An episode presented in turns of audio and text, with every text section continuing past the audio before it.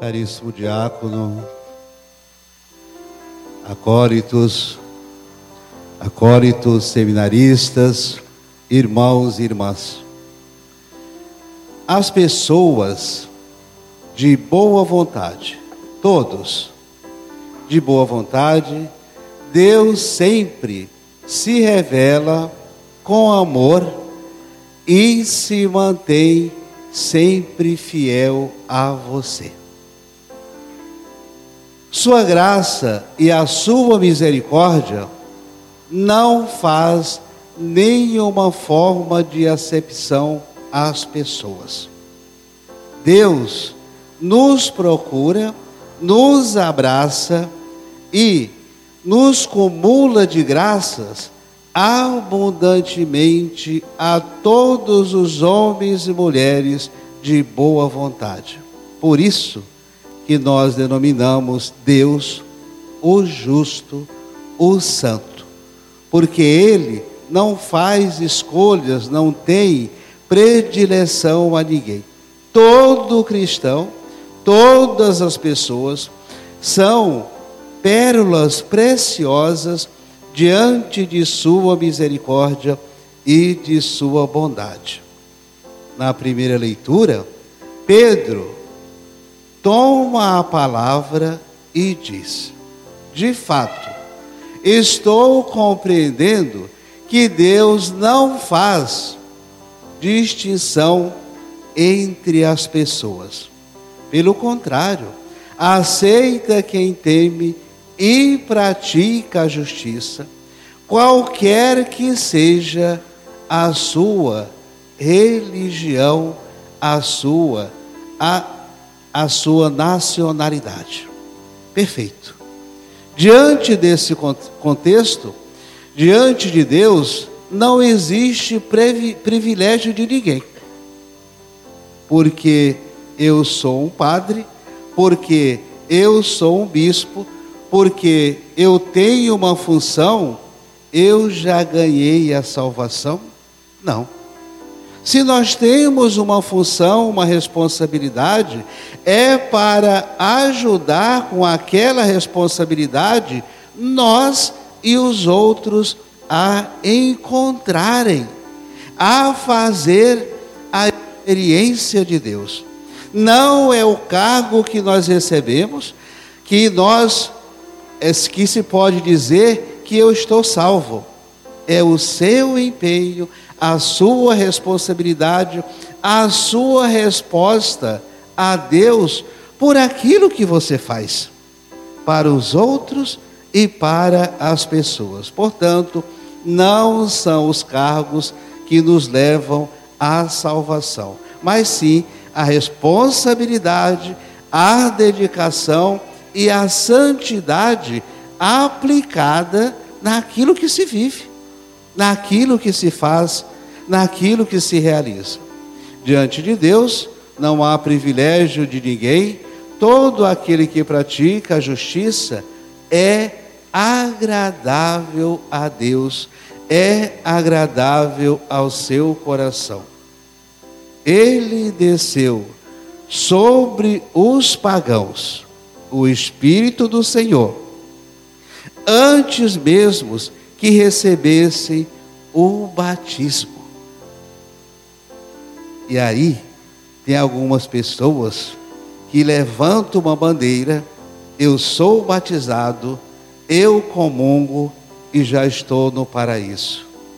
Os aqueles que não estão do meu lado, às vezes há uma exclusão. Não se pode fazer isso. E vejam bem essa cena. Pedro ainda estava falando, quando o Espírito Santo desceu sobre todos os que estavam ou aqueles que ouviam a palavra, judeus e pagãos.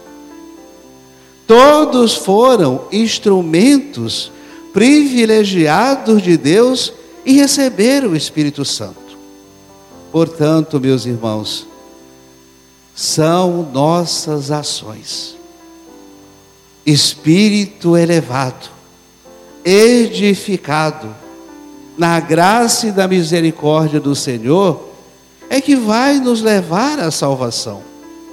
Muitas pessoas que às vezes estão distante das igrejas e são pessoas boníssimas, fazem tantas coisas maravilhosas, praticam a graça, a justiça, são instrumento da misericórdia de Deus. O que nos leva à salvação é a nossa fé, a misericórdia de Deus e aquilo que se faz. Portanto, vamos analisar um pouco essa nossa atuação diante da graça de Deus e dos nossos irmãos. Acolha-os, ajude-os a se santificarem, a realizar boas obras. A unção do Espírito Santo de Deus não tem fronteiras. A unção do Espírito de Deus paira onde for da vontade de Deus. A unção do Espírito Santo de Deus está onde dois ou três estiverem reunidos no nome de Jesus. Aí sim, há a comunhão, há a unidade. A segunda leitura, 1 João, nos orienta um pouquinho a respeito de nossa capacidade de amar, dizendo: quem não ama não conhece a Deus, porque Deus é a praxis do amor fraterno entre nós. E é uma verdade. Quem não ama, não perdoa, não acolhe, pode dizer que é portador do amor misericordioso de Deus? Vamos fazer esse questionamento para nós. E o texto da segunda leitura diz literalmente: Não fomos nós que amamos a Deus, mas foi Ele que nos amou e enviou o seu Filho para reparar todos os nossos pecados. Amar é sempre ver o melhor do outro e continuarmos amando, até mesmo quando o outro nos mostra o pior. Ontem eu falava na missa aqui dos 175 anos de nossa cidade, com todas as autoridades da prefeitura, e eu lembrava exatamente isso, que Jesus falava do amor, o evangelho, as leituras estavam muito direcionadas também nesse sentido, e eu dizia: que prova de amor mais autêntica, mais perfeita foi Jesus no momento da sua morte de cruz, pedir ao Pai, implorar ao Pai, dizendo: Pai, perdoa-os, porque eles não sabem o que fazem.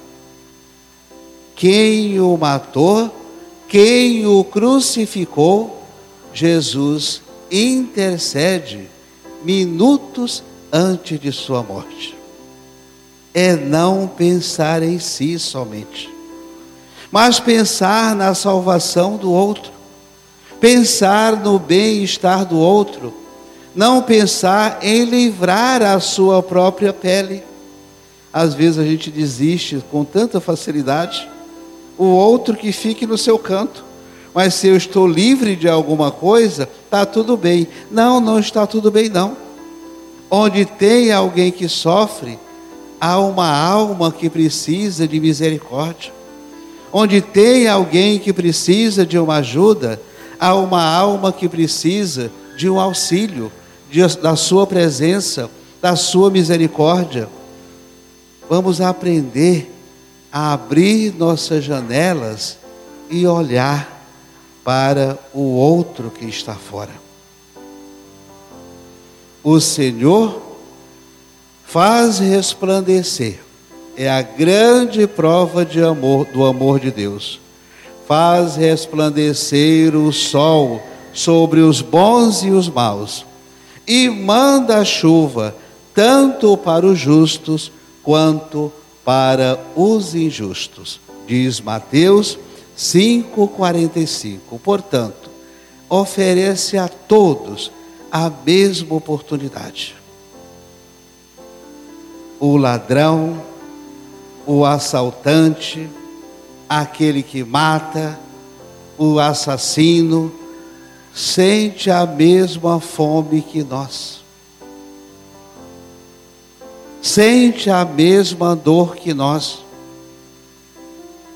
Tem as mesmas necessidades e outras além maiores do que nós.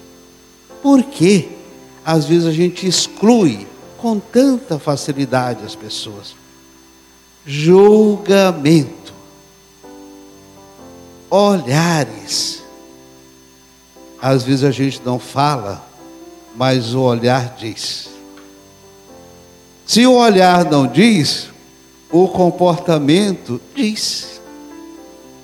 Cada um usa artifícios diferentes para se relacionar, ou comportamento profundamente evitativos de sair pela tangente. Não vi, não ouvi, não quero saber o que é tudo isso. Um grande pecado omissão. E todos os nossos pecados de omissão e todos os outros, Deus um dia vai dizer: meu filho, abre a sua mão, minha filha. O que é que você me apresenta hoje? diante de todos os bens que eu te ofereci, todos os dons que eu te ofereci, te capacitei. O que é que vocês fez desses dons que eu promovi em sua vida? Omissão é isso. Deus nos dá os dons, a gente enterra ou joga fora. Não usa de maneira alguma. E o caminho para usar esses dons, o Evangelho nos, nos expõe essa questão. Cristo propõe uma reflexão sobre o amor, o método, a maneira, o caminho, a forma de usar esses dons a favor nosso e das pessoas. Capacidade de amar. Amar não é achar a outra pessoa interessante. Bonito, bonitinho, bonitinha. Massagear ego, fazer a vontade do outro, não é isso não. Amar é agir com o outro com responsabilidade até o fim. Os casais sabem muito melhor do que eu, de, do que muita gente. Após um período do casamento, todos são chamados à realidade. Paz, passa a paixão. A beleza o vento vai levando aos poucos. A velhice vai entrando na vida as dificuldades se tornando mais intensas. O que fica depois? Só o compromisso, a responsabilidade de um para com o outro. E que a gente chama isso de amor. Eu assumi você até o fim. É esta forma de amor ágape que Jesus tem para você. Não interessa se você é novo, se você é jovem, se você é velho, se você é cadeirante, se você é bonito, se você é feia. Amar não tem fronteira. Esse amor ágape de, ágape de Jesus toma posse aquele que o busca. E torna-se um exercício de vida. Aqui Jesus fala: se guardardes os meus mandamentos, permanecerei no meu amor, assim como eu guardei os mandamentos do meu Pai, e permaneço no seu amor. Aqui Jesus fala de mandamentos, como se fossem muitos. Mas a seguir, Jesus fala no Evangelho: Este é o meu mandamento, o não os mandamentos. Amai-vos uns aos outros como eu vos amei. Os mandamentos são muitos, é verdade sim, mas é necessário sublinhar que os mesmos, todos os outros mandamentos, são especificações do mandamento do amor desdobramento. Jesus é questionado, mestre, qual é o primeiro mandamento? Ele diz: ame a Deus com toda a tua força, com todo o teu entendimento, com toda a sua inteligência. Esse é o primeiro mandamento. E o segundo mandamento é semelhante a esse: ame o próximo como a você mesmo. Isso é desdobrar. Eu recebo, eu partilho, eu envolvo as pessoas com aquilo que eu vivo. Isso é conversão. Não guardar a santidade só para você. Não guardar a explosão do amor só para você. Partilhe. confiar e testemunhar o amor de Cristo entre nós é entender que as dificuldades, as lutas, não vêm para nos derrubar, mas para sempre nos fortalecer. E aí entra uma experiência que todos nós fazemos por que isso aconteceu comigo? Porque nós somos frágeis, nós somos finitos, nós somos passageiros, mas não significa que uma queda que você e eu possa ter é o fim de tudo. Tirar lições daquilo que for pior em nossas vidas. Meus irmãos, nada, absolutamente nada, acontece por acaso. A graça e a misericórdia de Deus paira sobre você. E tudo que acontece tem um sentido. Jesus apresenta o amor não como uma imitação. Eu vou fazer porque eu vi ele fazendo, mas não sinto nenhum desejo, nenhuma motivação, nenhuma vontade. Vou fazer porque a minha família quer. Não, não vai para frente isso. Amar é se envolver visceralmente. Amar é praticar aquilo que você deseja para si mesmo, ao outro. Amar é praticar as obras mais elevadas e santificadas que um ser humano pode realizar. Portanto, mais do que vencedores, no nome de Jesus, seremos vitoriosos sempre. Ame, faça o outro feliz. e ninguém dar o que não tem. Se eu procuro realmente me envolver com a capacidade de amar, eu, você, já estamos plenos. A outra pessoa, ou a quem eu me dirijo, essa capacidade de amar, eu vou transbordar aquilo que eu carrego.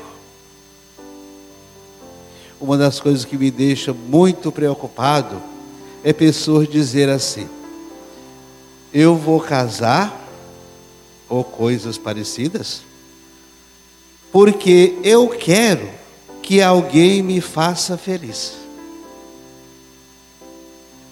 Que santa ignorância.